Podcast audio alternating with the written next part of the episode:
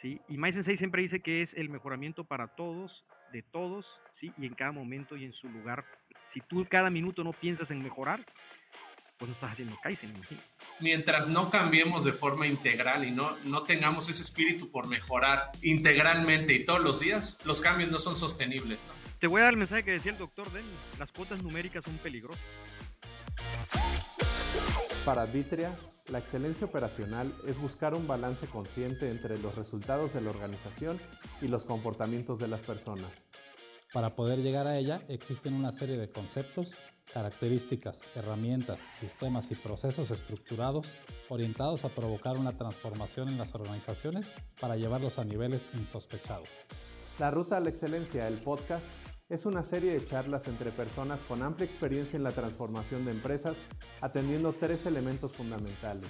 Desarrollo de las personas, alineación estratégica de excelencia y mejora continua de los procesos. Yo soy Juan Carlos Ituarte. Y yo Alejandro Ponce.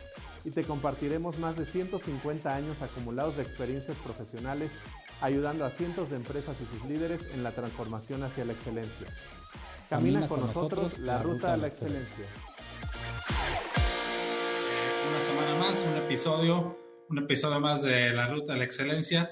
Tenemos un invitado de lujo y estamos eh, encantados de, de tenerlo por aquí, doctor Manuel y bueno, muy emocionados de empezar esta plática con ustedes alrededor de un tema que nos apasiona. Y Juan, ¿por qué no nos recuerdas un poquito cuál es la intención de este podcast para las personas que pues ya están dentro de la comunidad de la Ruta de la Excelencia y las personas que se están uniendo por primera vez? Sí, para las personas que nos están viendo por primera vez, el objetivo de este podcast, La Ruta a la Excelencia, es compartir con ustedes, ya sea directamente o a través de expertos invitados, mejores prácticas, tips, recomendaciones que les puedan ayudar en su camino hacia la excelencia operacional en sus empresas. Y también de repente comentamos mucho acerca de las cosas que hemos visto que no funcionan para asegurar que pueden evitar ustedes los pues, errores más comunes que cometen las organizaciones en esta, en esta ruta hacia la excelencia. Perfecto. Y para el día de hoy, para este episodio, episodio eh, doctor Manuel Suárez Barras, otra vez, muchas gracias por estar con nosotros. Eh, doctor, si, si pues me pongo a leer todo el currículum y toda la experiencia, hay yo que nada más se nos van unos 30 minutos, eh, pero el tema de hoy, que es filosofía Kaizen como estilo de vida, pues yo creo que Manuel tiene ya muchísimos kilómetros recorridos en estos temas eh, tanto un servidor como Juan Carlos hemos tenido la oportunidad de viajar varias veces y estar en Japón en distintas vidas profesionales y siempre que vamos pues eh, pasan cosas y aprendizajes que te marcan de por vida. Entonces, Manuel, muchísimas gracias por estar con nosotros el día de hoy. Pues muchísimas gracias, gracias por la invitación, muy contento. Eh, este es un tema que a mí me apasiona, los he seguido desde hace algún tiempo ahí en, en la red social y, me gusta sus, sus posts, sus, comentarios, sus argumentos. Entonces, eh, fantástico de poderlo compartir con todos y, hablar de Japón. Ahorita está de moda incluso con las Olimpiadas, podemos hacer algunas sí. interesantes. Entonces, eh, un gustazo. Yo tuve la oportunidad de, vivir casi tres años, dos, dos años como ocho meses sin ininterrumpidos en aquella época donde cuando yo estudié no te podías regresar tan fácil, costaba mucho dinero. y, y, y, cada dos años voy, voy, soy profesor visitante de la Universidad de Yokohama, tengo un colega y amigo muy querido, el profesor Kodo Yokosawa, y, comparto la experiencia de, de este país que, que creo que es mágica y podemos conversar mucho sobre el tema, con mucho gusto. Muchas gracias, muchas gracias. Adelante, Juan Carlos. Sí, hay, mucho que aprender de lo que uno observa en Japón y tú que tuviste la oportunidad de estar en, una temporada larga, pues seguro pudiste tener experiencias inolvidables. De hecho, pues nos hicimos a la tarea rápido de leer tu libro más reciente este, del año pasado, apenas si no me equivoco, ¿verdad? De agosto del año pasado. Sí, sí, sí, sí. Este, mi encuentro con el Kaizen y la verdad, historias fascinantes en la primera parte del libro. Entonces me gustaría, si nos pudieras platicar un poquito más el contexto de tu, de tu estancia en Japón, eh, cómo fueron esos días cuando estuviste ahí como Kenshuin de Hika estudiando, este, y cuál fue como ese primer impacto que te dejó Japón como país.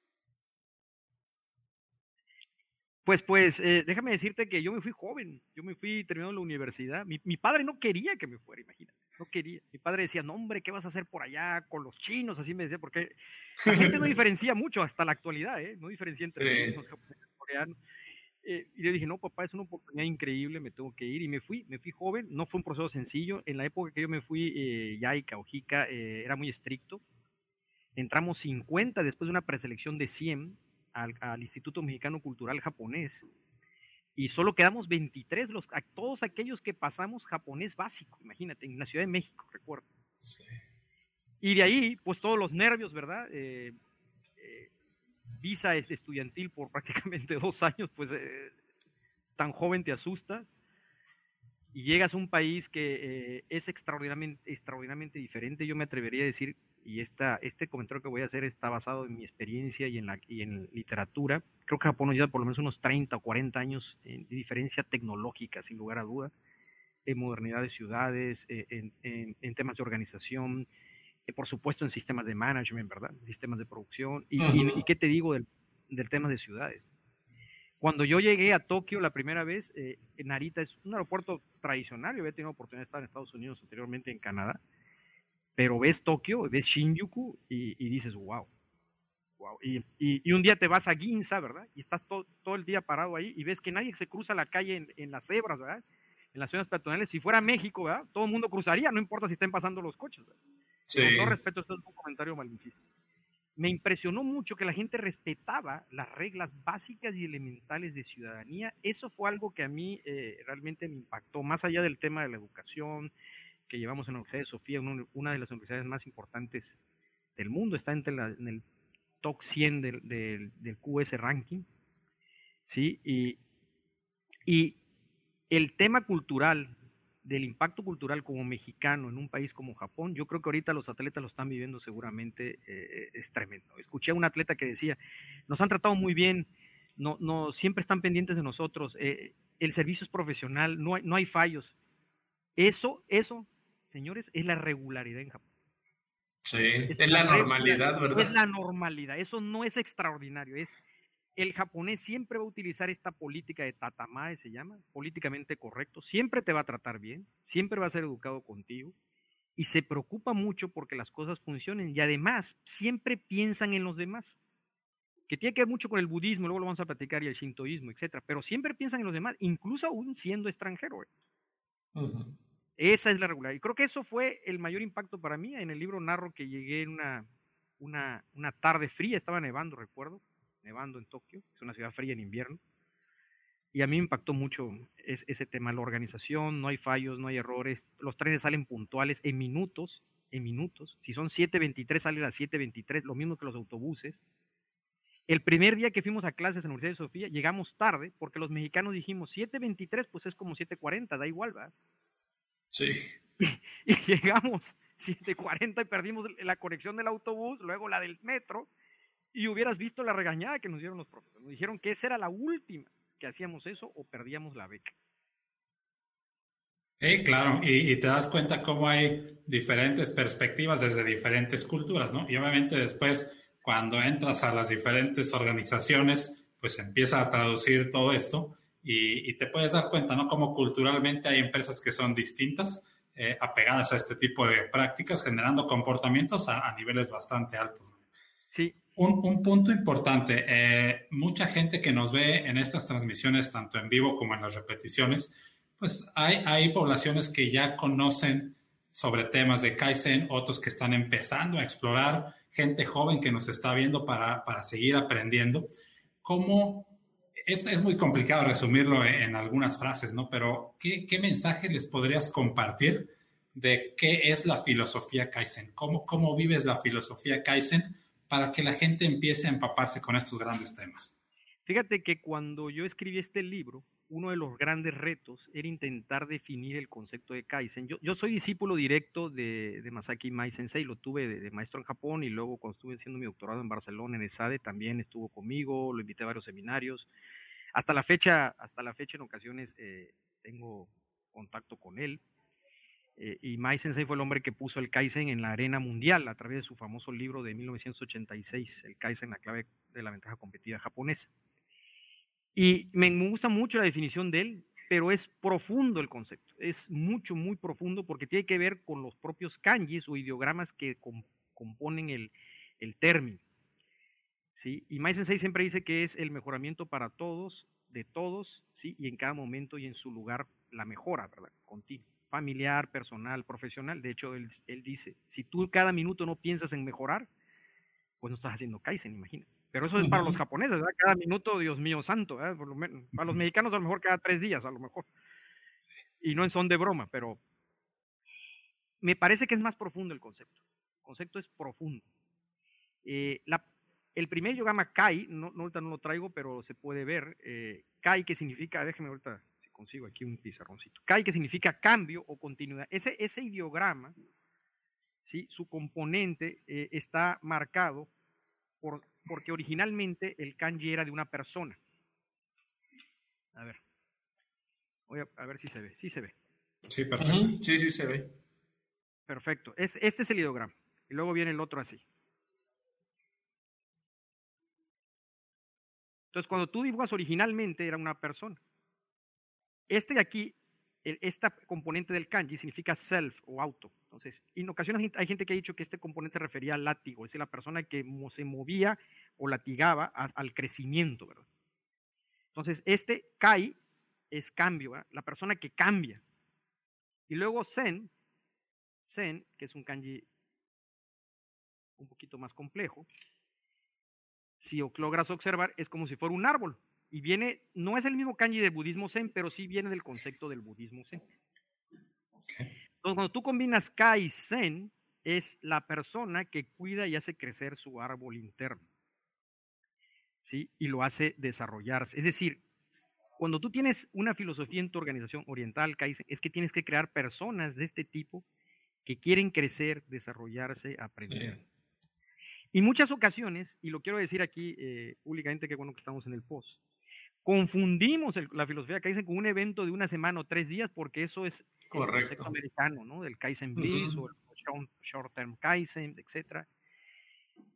terrible, a mí me da mucha tristeza ver, la dicen, es que yo tengo Kaizen, sí, pero pues tú no tienes gente que te ayuda a desarrollarte, no tienes gente motivada, tienes gente con miedo, tienes gente que no aprende que tú hagas un evento Kaizen y obligues a esa gente a estar una semana buscando mejoras a lo loco, ¿verdad? Y en muchas ocasiones hasta la combinas con herramientas de Six Sigma u otras cosas, pues no necesariamente estás creando una filosofía de gestión, de mejora y cambio en las personas y en tus procesos. Cuidado. ¿eh? Sí, y qué, bueno que lo tocas así de claro. Eh, para las personas que nos están observando, pues muchos, tú sabes, son personas que han estudiado en diferentes cursos, diplomados, en la universidad, en sus propias empresas, los conceptos de Lean, ¿no?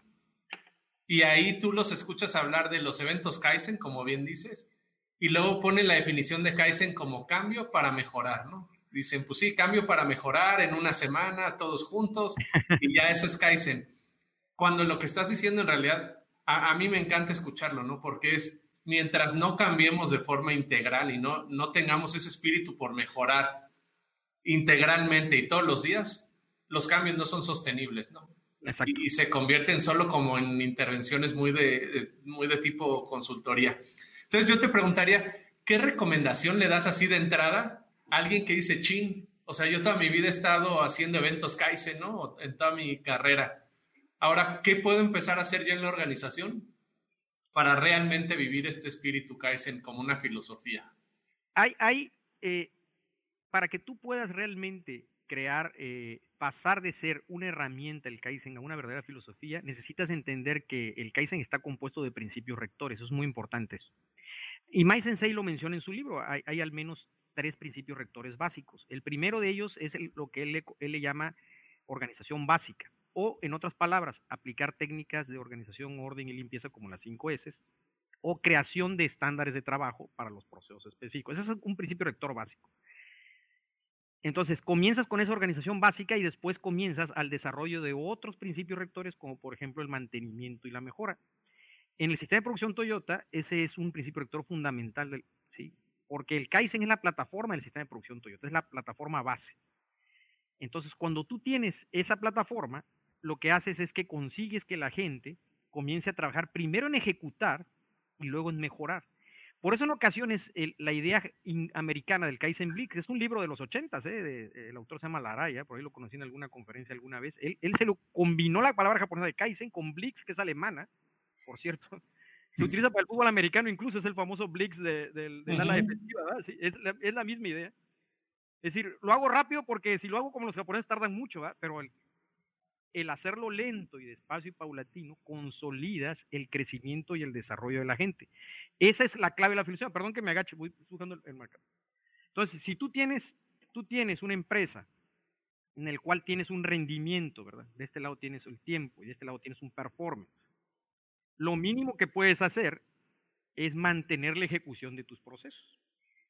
Esto es el famoso ciclo SDSA. Por eso decía, el primer principio rector es crear la estandarización básica de tu trabajo, de tus procesos. Standardize, do, check. Encuentro una desviación, comienzo a mejorar paulatinamente y esto es el PDCA. Pero ¿qué pasa?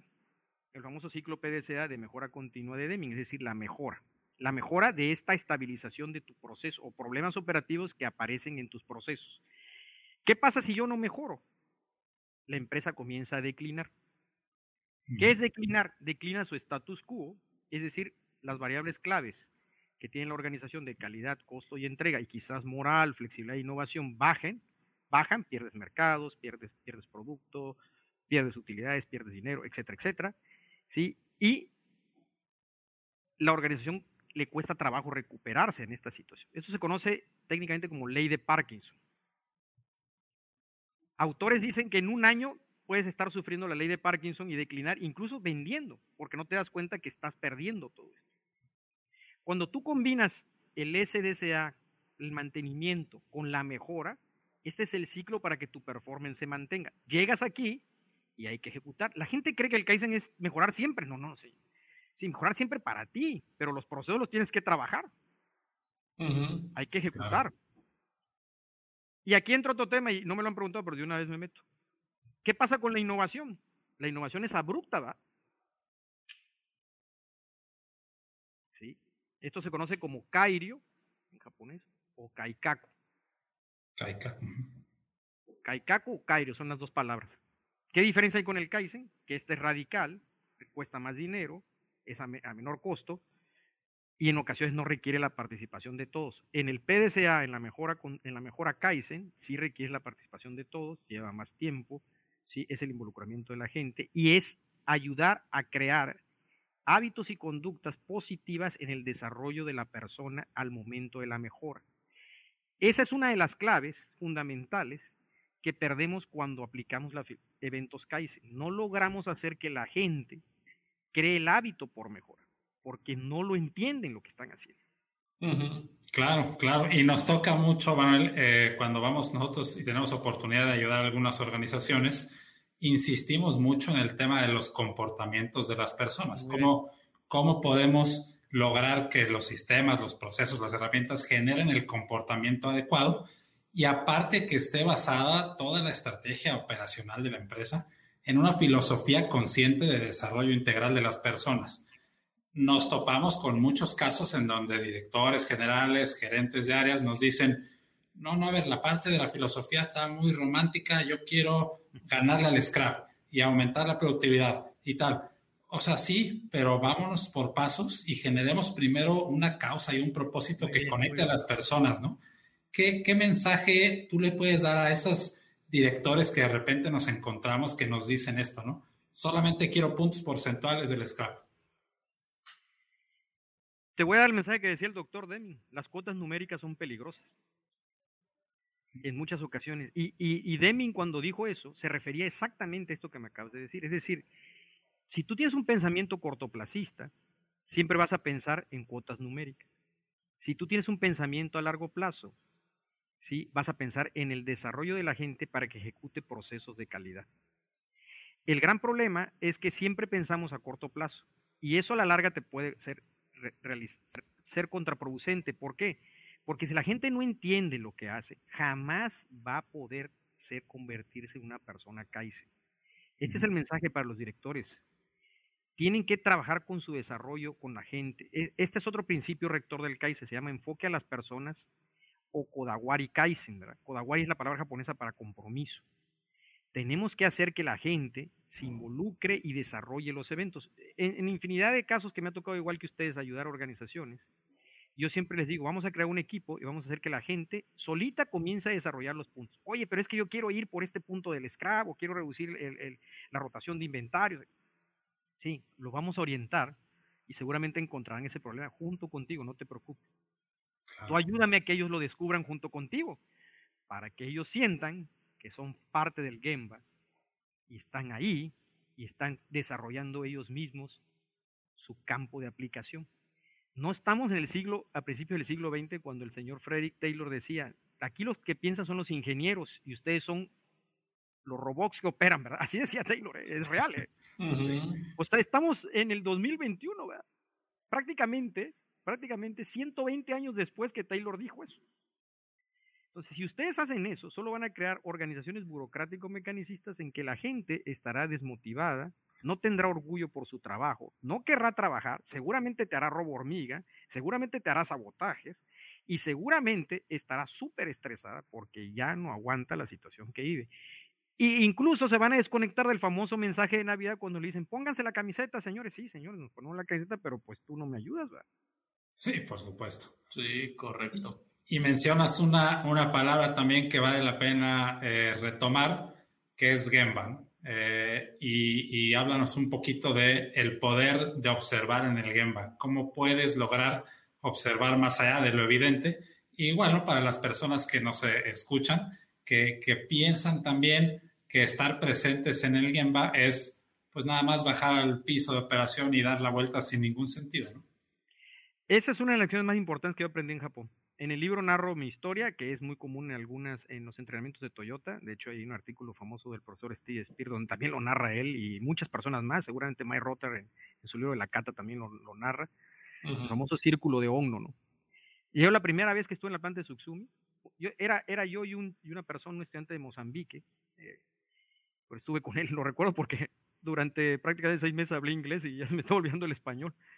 Tanto tiempo que, me llevó el senpai, en medio de la planta dibujó un círculo en la zona de ensamble, estamos en la zona de ensambles, en la, parte de transmisiones, de amortiguadores, y me dijo, siéntate ahí, nos vemos en una hora a ver qué observas.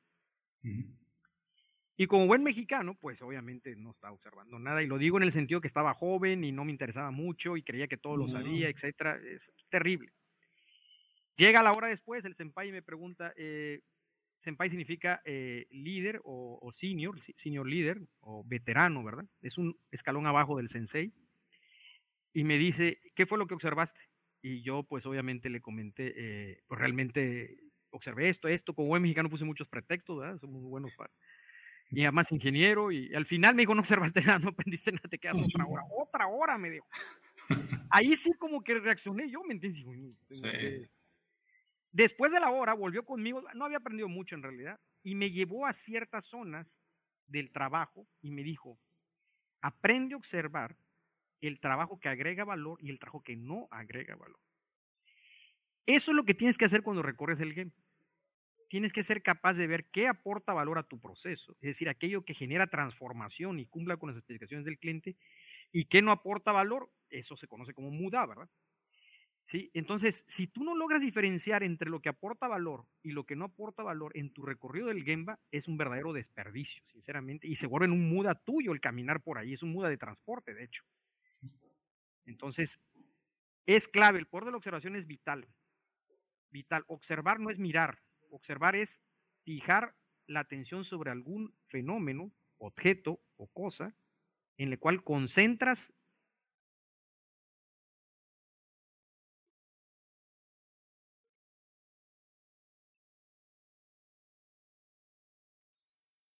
Creo que se perdió un poquito, ¿no? Se perdió un poco la. Se congeló la, la señal de. Ya regresamos, regresamos. Ahí está. Sí, alcancé a decir la definición, ¿verdad? Sí, la alcancé a decir. Sí, correcto. Correcto. Sí, nos quedamos justo en lo de concentras, que, que ahí complementando la, la pregunta de Alex, eh, se necesitan desarrollar ciertas habilidades, ¿no? Para lograr ese nivel de concentración, de enfoque, ese poder de observación, ¿no? Y tú decías, yo como mexicano joven, pues me distraía, ahí en tu libro mencionas, ¿no? Que estabas pensando, no me acuerdo si dices que en el karaoke o algo así. El, karaoke pensaba, sí, en el karaoke, porque tenía unos amigos que me decían, es padrísimo, y en Tokio, en Roppongi, en la noche se pone estupendo, y ponen mexicanas, me, ya me estaba yo animando, ¿me entiendes? Sí, pero hay muchas personas que les pasa eso, ¿no? Que cuando están caminando o están supervisando o están aparentemente dando coaching, pues traes la cabeza en mil cosas, ¿no? En preocupaciones de la casa y así. ¿Qué, puede hacer esa gente para realmente enfocarse en la tarea y ver el desperdicio? Hay que hacer una serie de ejercicios claves en tu mente, eso, es fundamental. Esto tiene que ver con Kaizen, de verdad. Al, final la gente piensa que el Kaizen es estos eh, eh, talleres y aplico un pareto y un chica que por cierto lo aplican aislado y no con metodologías, pero ya ese sería otro tema, si no, no, no terminaríamos. Eh, tienes que hacer una serie de ejercicios para lograr el enfoque. Incluso no solo la gente que recorre el Gemba o supervisan, también los que están trabajando, están pensando en que no les llega el sueldo, en que me van a regañar, en que voy a cometer un error, en que se peleó con la novia, en el WhatsApp, e, etcétera, etcétera, etcétera, etcétera. Y la mayoría de los errores, hace poco, el año, hace, antes de la pandemia, me tocó dar una serie de cursos en una planta de armadora o de automóviles europea, no es el nombre, alemana, que está en Puebla, pero no es la que empieza con B, es la que empieza con A. Es todo lo que voy a decir. Sí. Y los, operarios, los cursos eran de Kaizen, er, yo parecía de verdad, te puedo asegurar, algo así como un Sigmund Frog mexicano, era una terapia para cada uno de ellos. Terrible la falta de entrenamiento en el trabajador directo, directo. Y, y me preocupa porque ellos son los que ejecutan día a día el SDCA, ¿verdad? Y la cantidad de errores es tremenda. Tenemos que lograr que la persona observe lo que está haciendo, siga el estándar y trabaje concentrado en el trabajo. Y es una serie de repeticiones que tu cerebro va asimilando poco a poco y lo va consiguiendo en esa rutina positiva, así le llamo yo, una rutina positiva de trabajo. A mí me entrenó una persona en, las provincias de Yamagata, en las montañas, y, y yo aprendí porque aprendí, ¿me entiendes? Pero a la gente, a la gente tenemos que darles cursos específicos de Kodawari Kaizen, de entrenamiento, etcétera, de poder de observación, de concentración. Le pasa a los atletas mexicanos, vean a los arqueros. Empiezan a disparar y, ayer lo vi en una competencia entre el mexicano y un japonés, no sé si la vieron. El japonés tiró 6, 10 seguidos y el mexicano tiraba 8, 9, 9, 10, 8, 6, 4, 9. O sea, es un total desconcentración. ¿Cómo explicas? Y decían, es que fue el aire. Sí, pero el japonés también tenía el aire. ¿Cómo lo explicas? la, razón es, la, razón es, esa, es que tu mente no está en la tarea, en el enfoque de, de la rutina positiva que tienes que hacer. Además de que no hay un entrenamiento previo, por supuesto. Este ejemplo que, que, es excelente con nivel, eh, pues la gente que está ensamblando las piezas, los que están ejecutando el día a día. Este ejemplo pasa y es ideal que suceda así del entrenamiento, la concentración, siempre y cuando también tengas líderes que, apuesten y que entiendan, que entiendan este tipo de filosofías para que desde la cabeza venga algo cascadeado con toda la gente y, y, el director o la directora general estén ocupados también en el desarrollo integral de las personas, ¿de acuerdo? Sí, totalmente. O sea, si tú lees a todos los grandes gurús, incluyendo a Masaki Mai Sensei, todos, uno de los primeros principios que te dan es el compromiso de la alta dirección. Todos. Incluso si tú lees toda la investigación cuantitativa que se ha hecho sobre los factores críticos de éxito del Total Quality Management o del Kaizen, incluso del Lean, todos comentan lo mismo. Pero, ¿cómo puedes tener compromiso en la alta dirección si no entiendes el concepto? Eso es muy preocupante, ¿sí? Yo todavía leo en LinkedIn algunas cosas que escriben y dices, Dios mío, santo, de verdad, y ellos están administrando ahí, es, lo más preocupante. sí. Están administrando ahí y eso es lo que le transmiten a la gente. Hay un término que me encanta, los japoneses usan el concepto de do y de yuxu. Eh, el do, voy a poner acá, arriba. Do es el, el camino y yuxu es la técnica. De hecho, lo utilizas para las artes marciales, piensa. Aikido, ¿verdad? La filosofía del arte marcial del Aikido. Y el Yuxu, Aikijitsu, las técnicas que utiliza. Judo, Jujitsu. Un Ippon es una técnica, un jiu-jitsu, la técnica de voltear y caer, pero el judo es el arte marcial del arte de la defensa personal sin golpear a la gente. Si tú entiendes la filosofía, puedes entender la técnica. ¿Qué ocurre? Que muchas veces nos llegan con técnicas que no entendemos el do, la filosofía detrás de la técnica. Y solo llegamos y aplicamos la técnica. Ahí va, cinco veces, venga, limpien, ordenen, ordenen, ordenen los autitos, limpien, ordenen. Señores, Girano Sensei no creó la técnica para que vengan y audites, creó la técnica para que la gente aprenda a hacer pequeñas mejoras graduales en su área de trabajo y aprenda esa rutina positiva y luego vayamos a técnicas más grandes. Pero si no lo entiendes, pues no hay compromisos, es muy grave también. Oye, yo te quiero preguntar, a ver si nos puedes compartir algunas recomendaciones. Estoy viendo aquí algunas preguntas ya de las personas que nos ven en vivo. Hay un tema que nos toca ver muy repetido en las organizaciones y lo estás comentando ahora. Justo hace un par de semanas estábamos en una planta igual automotriz y nos estaban mostrando información acerca de los principios de la organización. Y se referían a la cabeza de esa planta que cuando recibió esa información dijo, bueno, ¿y estas tonterías qué, no? O sea, ustedes sigan haciendo proyectos y sigan ah, buscando proyectos de ahorro, etcétera. ¿Qué falta hacer o qué le recomendarías a esa gente que no es el líder, el gerente de planta, gerente de operaciones y que está en los mandos medios para realmente hacer ver a los líderes que cualquier transformación de este tipo tiene que arrancar por los principios y no por las herramientas? yo siempre he creído que los middle managers son una pieza clave en el cambio. Eso Juan Carlos y Alejandro se los puedo decir, es, es clave. Pero ellos también lo tienen que entender. Me parece que si tú comprendes bien la, técnica que estás utilizando y utilizas herramientas basadas en eso, y lo conectas a un sistema específico, que puede ser el sistema de producción Toyota, el TPS, por ejemplo, lo conectas, y entonces trabajas con ese mecanismo, puedes demostrarle a la alta dirección que esos mecanismos eliminan el MUDA, ¿sí? ahorras costos en los procesos y le indicas con números esos costos. Pero ese trabajo lo tienes que hacer con la gente y le tienes que vender la idea. Si yo hago esto, si yo hago esto y elimino esto y tratando de trabajando con esto, voy a ahorrar el 30 o 40%, voy a bajar el 30 o 40% de los costos de operación. Estoy en un número que es bastante real, ¿eh? pero lo tengo que hacer con las personas. Yo no puedo solo no va a haber proyectos de ahorro mágicos, no voy a traer una consultoría con Masaki Mayo o Shigeo Shingo, ¿verdad? Y, lo va a lograr. Tengo que hacerlo con la gente que está en el Gemba para que podamos hacer esta transformación. Entonces, al momento que ahorras, construyes rutinas positivas en la gente. Ese es el mensaje. Por supuesto que a la alta dirección le interesan los costos, pero también le debe interesar su gente porque es la que ejecuta los procesos. Entonces, no hay ahorro si no hay gente que ejecute. Así de sencillo. Así es. O sea, tienes que ayudar a la gente a que crezca en ese desarrollo, pero al mismo tiempo le muestres a la alta dirección que aquí van a estar los ahorros y trabajo con un pensamiento de mediano y largo plazo. Algunos proyectos de mejora tipo Kaizen, como la Cata de la Mejora, se pueden dar en cuatro, cinco, seis meses. Algunos pueden tardar más. Sin embargo, hay que trabajarlo con ellos, con la gente. Ese es el mensaje, Juan Carlos. Es decir, yo le puedo demostrar a la gente cuantitativamente que esos ahorros pueden existir eliminando mudas de los procesos o eliminando problemas de los procesos operativos, ¿sí? Pero le tengo que decir que tengo que hacer el proyecto con la gente y a través de la gente, con tu guía y líder como mando intermedio, ¿sí? Que tú también comprendes las técnicas y no vienen en un manual que medio entendiste, medio llevaste y no comprendes el do de la misma y a ver qué es lo que ocurre, porque entonces va a ser un doble problema. Vas a hacerlo mal, vas a fallar y vas a vacunar a las personas en contra de estos esfuerzos, porque el label existe, es decir, tú le pones 5 S, le pones cata, y la gente dice, es que la cata no sirve, las 5 S no sirven, no, no sirven porque no la entiendes, porque la implementaste mal. Ese es el gran problema. Gracias, Manuel. Eh, perdón, algo adicional.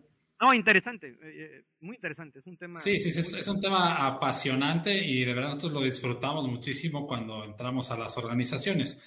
Nosotros, eh, Juan Carlos, un servidor, tenemos una frase y una forma de pensar que dice: cuando logramos ver el brillo en los ojos de la gente que está ejecutando los procesos, sabemos que es una señal de éxito. ¿no? O sea, nosotros buscamos que, que el brillo en los ojos de la gente esté muy fuerte pues para estar totalmente eh, enfocados, contentos, ilusionados allá dentro de la organización. Hablemos un poquito y, y, platícanos un poco de tus experiencias. O sea, la, la búsqueda de la felicidad adentro de las empresas para nosotros es fundamental y muy importante en el éxito organizacional y siempre lo buscamos, ¿no? O sea, siempre estamos buscando historias de éxito de operadores que se animan por lo que hacemos allá adentro, ¿no? Se animan a estudiar su preparatoria, su carrera, al ratito ya son supervisores y eso nos encanta. Entonces los ojos les empiezan a brillar y estamos convencidos, ¿no? De que esa búsqueda de la felicidad adentro de las organizaciones es un componente súper importante. E, es un, la palabra felicidad es, una palabra muy compleja, muy difícil. Te lo puedo decir que eh, después de casado mucho tiempo es difícil. Pero eh, yo tuve una, una, experiencia tremenda, lo pueden encontrar ahí en mi libro de mi encuentro con el Kaizen, con este sensei, con Hiroki Sensei. Hiroki Sensei eh, en aquella época tenía alrededor de prácticamente 80 años. Era, su bisabuelo había sido samurái, imagínense. Samurái real, real. Del clan Tokugawa. O sea, una cosa tremenda este señor. Y él, él, él siempre me hacía lecciones importantes en mi vida, en esa experiencia que tuve en las provincias de Yamagata, en las montañas eh, sagradas del monte Haguru. Una de las lecciones que me, dio, que me dio a mí, que fue muy importante, fue entender que la felicidad en ocasiones no es un momento largo, ni para siempre, sino son pequeños espacios o experiencias de tu vida que en ocasiones vas a empezar a entender. Los japoneses llaman mucho esto ikigai, la razón de ser de tu vida. Cuando yo me levanto en la mañana y veo una luz maravillosa, un, día soleado increíble y lo disfruto, ese es un momento feliz para mí. Cuando me como la fruta que más me gusta, es un momento feliz para mí. cuando le doy un beso a mi hijo, a mi esposa, ¿sí? a tu familia, ese es un momento feliz. No es largo el momento, es corto. Hiroki Sensei siempre me decía, aprende a ver cómo se mueven los peces en el río. Y va a llegar un momento que vas a entender su movimiento, incluso vas a sentirte feliz por ellos, por ese movimiento, como ellos, me decía. Es profundo lo que estoy diciendo y, a lo mejor alguien me va a decir, el doctor Suárez ya está entrando en romanticismos extraños, etc. No, es un tema que realmente tenemos que aprender a hacer en las organizaciones. Tenemos que enseñar al trabajador a sentir orgullo por el trabajo. Esto lo decía Deming incluso también. Porque el momento de felicidad es cuando yo ejecuto bien y sigo el estándar y termino y lo hago bien, wow, me siento bien. Pero ve y díselo a veces. claro. Ve y díselo, oye, perfecto, ¿eh? llevas 10 ejecuciones de rondas del estándar y no has fallado. Excelente, bien, díselo. No se lo decimos a la gente, solo buscamos culpables. Eso es muy, muy dado en las culturas latinoamericanas, muy triste. Siempre señalamos a la gente de los errores, pero nunca señalamos los momentos buenos que tiene. O entre comillas, los momentos felices. Descubramos ese ikigai de la gente. Cuando alguien se levanta en la mañana y dice, yo ya no quiero ir a la planta, es que entonces hay un problema ya entre tu trabajo y tú, y tu ikigai se rompe. Y en ese momento no eres feliz. Preocúpese la gente que está viviendo eso. ¿eh? Preocúpese, y lo digo aquí, no sé cuánta gente está conectada, pero lo digo público. Preocúpese porque en ese momento tú estás perdiendo la esencia de ti mismo y es cuando tus células comienzan a oxidarse y comienzas a envejecer, comienzas a estresarte. Y esto es real y lo han comprobado los científicos. Hay muchos trabajos en neurociencia que es real. ¿Por qué crees que los japoneses en Okinawa viven muchos años? El promedio de vida en Okinawa es de 102 años, el promedio de vida. Y una de las principales razones es su ikigai. Todos los días tienen que hacer algo que los hace feliz, aunque sea en un momento de instante, pero los hace feliz. Camino hacia mi, a mi, a mi cultivo de rábano y cuando cultivo mis rábanos 20 minutos, lo hago bien o fallo, regreso y eso me hizo feliz. 98 años. Preparo el mejor sushi del mundo, ahí en el Tsukibashi Hiro, en Tokio. Hiro Ono Sensei es el, mejor eh, chef del mundo de, de, de, sushis. Tiene 102 años. Es el mejor, el mejor chef del mundo con 102 años prepara los mejores sushis del mundo. Tienes que pedir con dos años de anticipación la reservación para poder entrar. Y con pandemia creo que son 10 años. Nunca entrarás. Sí, sí, se, nos fue la oportunidad. Entonces, esa, esa parte la hemos olvidado de las empresas. La hemos olvidado, nos hemos olvidado de la gente y nos, nos convertimos en empresas burocrático-mecanicistas totalmente taylorianas desde el punto de vista negativo, porque Taylor tuvo sus partes positivas. Y hacemos a la gente, las aplastamos y hacemos como que les pagamos y los vamos aplastando y no pasa nada y hay que chambeen, pues son ellos, hay que le den, como dice la gente del norte, pues sí, pero la gente también piensa, siente y también tiene que ser motivada. Tampoco es que todo el tiempo estés ahí, pero ayúdalo a descubrir tú su ikigai de su trabajo. Sería fantástico, fantástico. Eso es una persona que la persona que encuentra su ikigai en el trabajo y es feliz al momento que le ejecuta, entonces vas a empezar a tener una filosofía de gestión de mejora continua real. Totalmente, ahorita mencionabas, hacías un poquito el, comentario, no, tal vez doctor Barracea se fue por los temas románticos, a nosotros nos dicen lo mismo en algunas organizaciones, ¿no?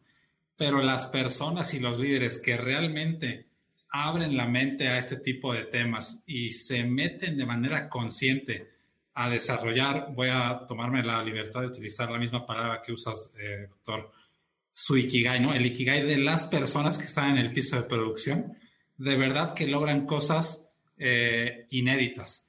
Y, en el proceso se les olvida que iban por cinco puntos del scrap o por tres de la productividad. Eso, eso queda un poquito secundario porque se alcanza sí o sí a través de la gente, ¿no? Y la gente está sonriendo, ya está el brillo en los ojos. Entonces, de verdad, ojalá con esta plática estemos abriendo conciencia en los líderes y toda la gente que nos está observando eh, en las diferentes redes para que digan, ah, caray, hay otra forma de hacer las cosas y otro tipo de enfoque, ¿no? Hay que, hay que ver que el Kaizen es mucho más profundo que un evento. E, el Kaizen es, está basado en las personas, en la gente. Por eso Imai Sensei siempre dice lo mismo, es el involucramiento de todos. Y como viste en ese kanji, es la persona que cuida su árbol interno. Ahorita me, me, me, llamó la atención lo que decías, ese brillo en los ojos, ya es que la gente lo logre. Sí, exacto. Cuando tú trabajas en ello, sí, una de las características fundamentales de la filosofía Kaizen es que es el enfoque en el proceso y no en el resultado.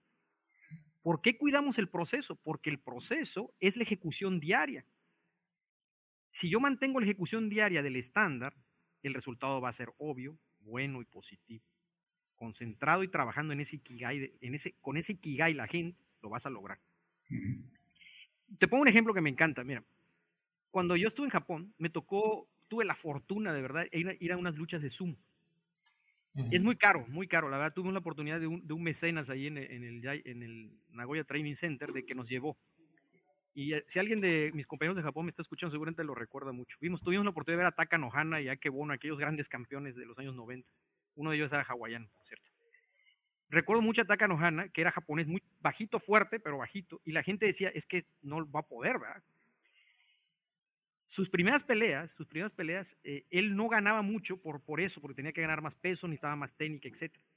Pero en el sumo hay un premio que se le da al final de la temporada a aquel luchador que demuestra un alto desempeño a pesar de que haya perdido las tareas. Fíjate, estamos premiando el proceso y no el resultado, porque perdió. Mm. A la larga, el 98% de los que ganan ese premio de desempeño son yokozunas, grandes campeones. 98%. Wow. ¿Qué explica? Explica que si tú cuidas el proceso, la rutina positiva que te decía, tu ikigai, a la larga vas a ser un gran campeón. Pero tienes que trabajar en el proceso. Si estás pensando en que vas a reducir el 3% del scratch y, el 3%, es imposible porque el estrés es hacia el resultado, no hacia la tarea.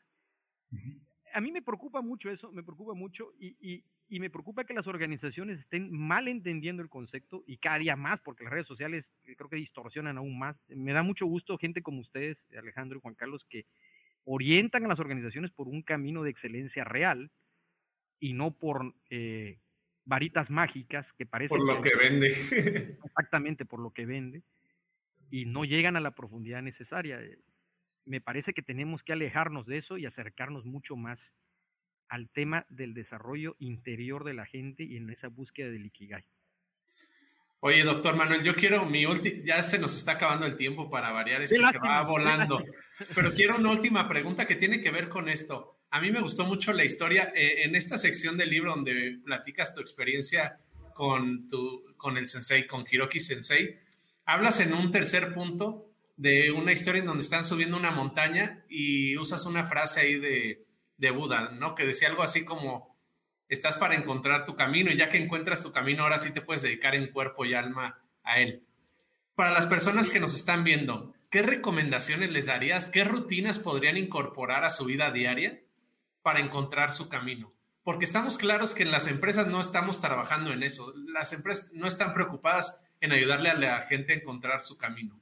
Entonces, para esas personas que quieren hacer algo más, ¿qué rutinas les recomiendas que pudieran empezar a hacer a partir de ya para encontrar su, camino y dedicarse a él de lleno? En el libro hay tres lecciones maravillosas. Por cuestión de tiempo no vamos a poder eh, platicar. El poder de la observación y el enfoque total con tratar de capturar la trucha. No, no, no la voy a platicar porque a lo mejor la platicamos en otra sesión porque es fantástica esto. El poder de la meditación, ¿verdad? Y el poder, y el poder de la reflexión, como decía Buda, de la búsqueda de ese camino cuando está el bautizo en la cascada. ¿verdad?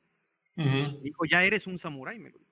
Ya eres un samurái. Por favor, o sea, sinceramente, hasta la fecha yo no me siento samurái en ningún sentido, me parece que me falta mucho. Y crecer como él era en esa disciplina y en ese trabajo, un hombre metódico, disciplinado, honorable en todos los sentidos, ese es el camino del guerrero. Él me decía el Bushido Code, ¿verdad? El, el Bushido, Bushido Way, el Bushido Do, el camino. Creo que, que, que, todos y cada uno de nosotros tenemos que buscar ese camino. Hay 10 lecciones en el libro, voy a, voy a platicarlas rápido y que esas son las recomendaciones para que los podamos ver. La primera y la más importante lección de todas es la, la humildad, es la primera regla de todo. Me parece que hemos perdido por completo la humildad, lo leo en las redes sociales, es terrible, terrible. Nadie lo sabe todo ni nadie lo puede saber todo. Mi tesis doctoral tiene 500 páginas y eso fue sobre Kaizen. Solo de referencias leí 50 páginas, alrededor de 400 artículos, y yo no lo sé todo. Te puedo asegurar que hay gente que sabe mucho más que yo. La humildad es la primera regla de todo. Aprendan a abrir la mente como gerentes y managers. una persona que esté en el game puede saber mucho más que tú, a pesar que hayas estudiado 400 artículos. Escuchen a la gente, aprendan a abrir su mente, es vital. ¿sí? Como manager es tu trabajo, escucharlos. Dos, dos y tres, el honor es la congruencia de los actos. Personas honorables queremos en las organizaciones, que trabajen ejecutando el SDCA, siguiendo el estándar. Y directivos que ayuden a alinear los intereses de las personas con la estrategia de la organización, comprometidos para el desarrollo de los mismos. Eso es una persona honorable. No una persona que exprime a otro, ¿verdad? Y explota al otro. Me sonó a, conceptos taylorianos, esperemos que no. Tres, disciplina y constancia. Ya tienes el estándar, síguelo. Y ahí sí, con todo respeto, los mexicanos son muy dados a saltarnos. Nos es que del 1 al 6. No, ¿por qué no del 1 al 4? No, me salto el 2 y el 3.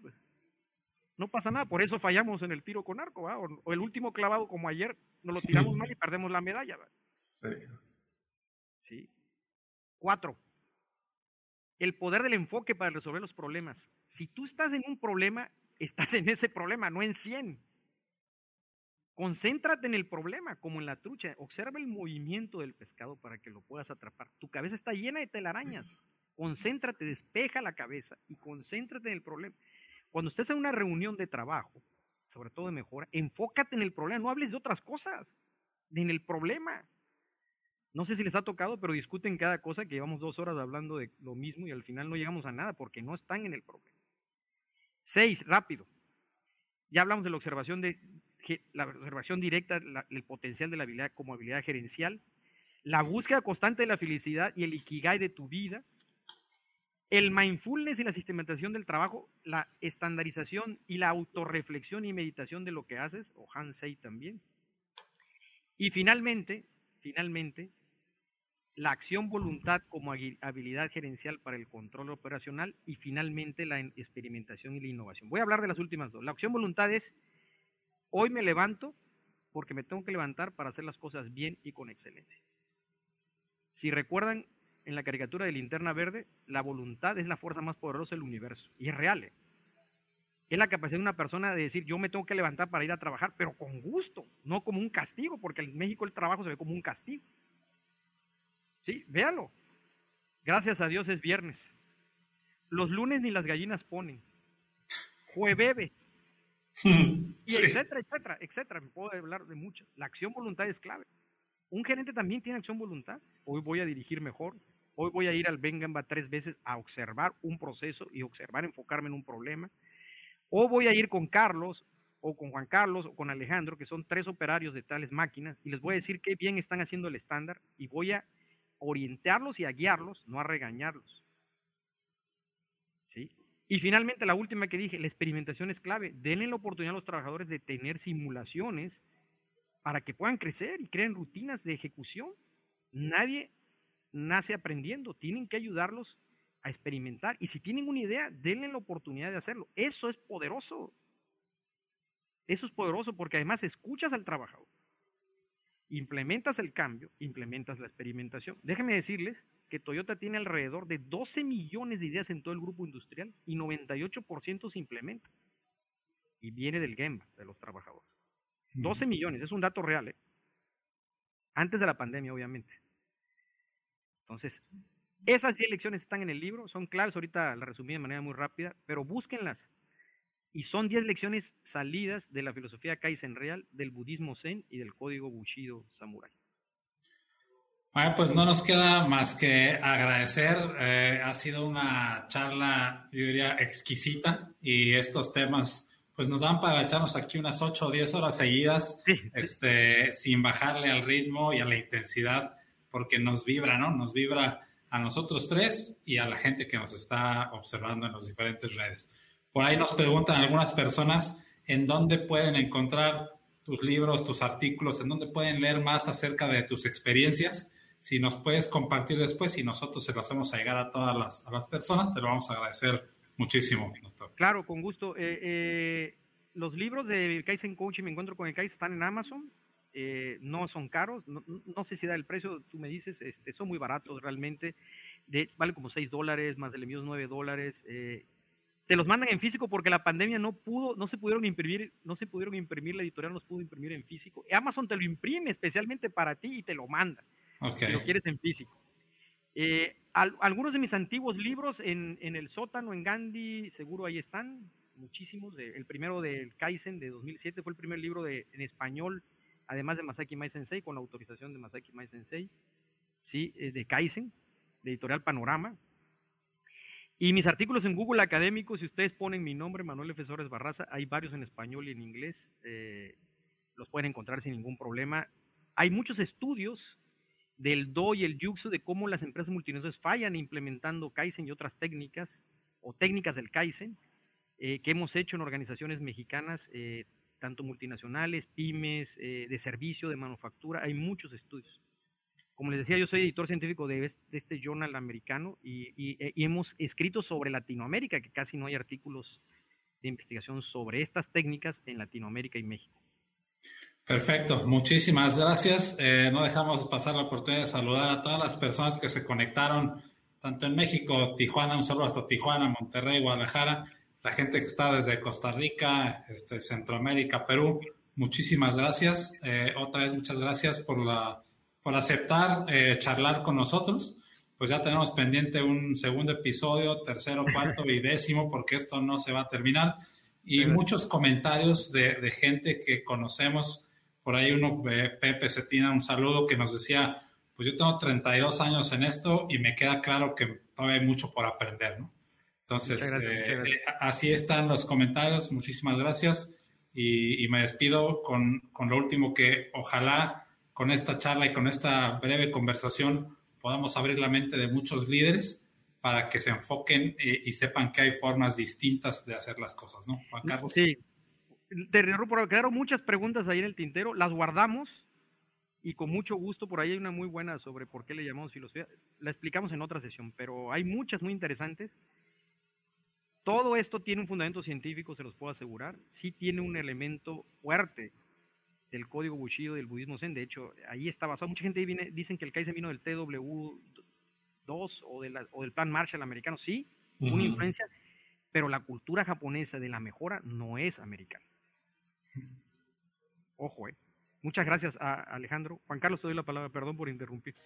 No, nada más, este, de nuevo agradecer a las personas que nos siguen en vivo y a las personas que nos ven ya en las repeticiones y dejar la invitación, como decías hace un momento, este, va a haber oportunidad para tener muchas conversaciones constructivas a través de las redes sociales. Hay que aprovechar esos espacios que nos da la tecnología para construir siempre, ¿no? Y para seguir aprendiendo siempre desde la humildad. Nunca paramos de aprender. Muchas gracias por esta plática, fue muy, muy enriquecedora y pues los esperamos en el siguiente episodio de La Ruta a la Excelencia. Para Vitria, la excelencia operacional es buscar un balance consciente entre los resultados de la organización y los comportamientos de las personas. Para poder llegar a ella existen una serie de conceptos características, herramientas, sistemas y procesos estructurados orientados a provocar una transformación en las organizaciones para llevarlos a niveles insospechados. La Ruta a la Excelencia, el podcast, es una serie de charlas entre personas con amplia experiencia en la transformación de empresas, atendiendo tres elementos fundamentales. Desarrollo de las personas, alineación estratégica de excelencia y mejora continua de los procesos. Yo soy Juan Carlos Ituarte. Y yo Alejandro Ponce. y te compartiremos más de 150 años acumulados de experiencias profesionales ayudando a cientos de empresas y sus líderes en la transformación hacia la excelencia. Camina, con, nosotros, la ruta a la excelencia.